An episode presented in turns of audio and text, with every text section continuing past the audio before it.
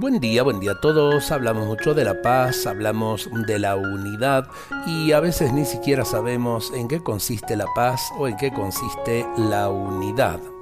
Muchas veces habremos escuchado decir construyamos la unidad. ¿Nos hemos detenido alguna vez a pensar la profundidad y el real sentido que tiene esta palabra? El verbo unir no quiere decir que tengamos que lograr hacer todos lo mismo, y menos aún pensar todos igual.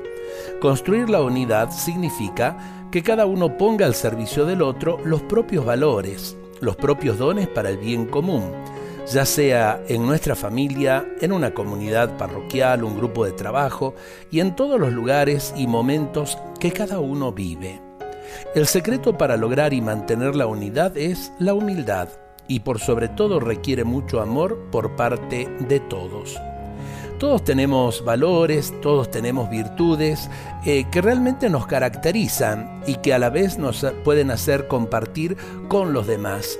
Yo creo que si cada uno de los talentos que tiene aprende a compartirlos, cuántas cosas cambiarían en nuestras vidas y cuántas cosas cambiarían también en relación con los demás, especialmente en nuestras familias, en nuestros lugares de trabajo. Vale la pena tener en cuenta esto. La unidad se consigue día a día con el compartir el compartir nuestros talentos y el agradecer también y saber recibir del talento de los demás. Dios nos bendiga a todos en este día.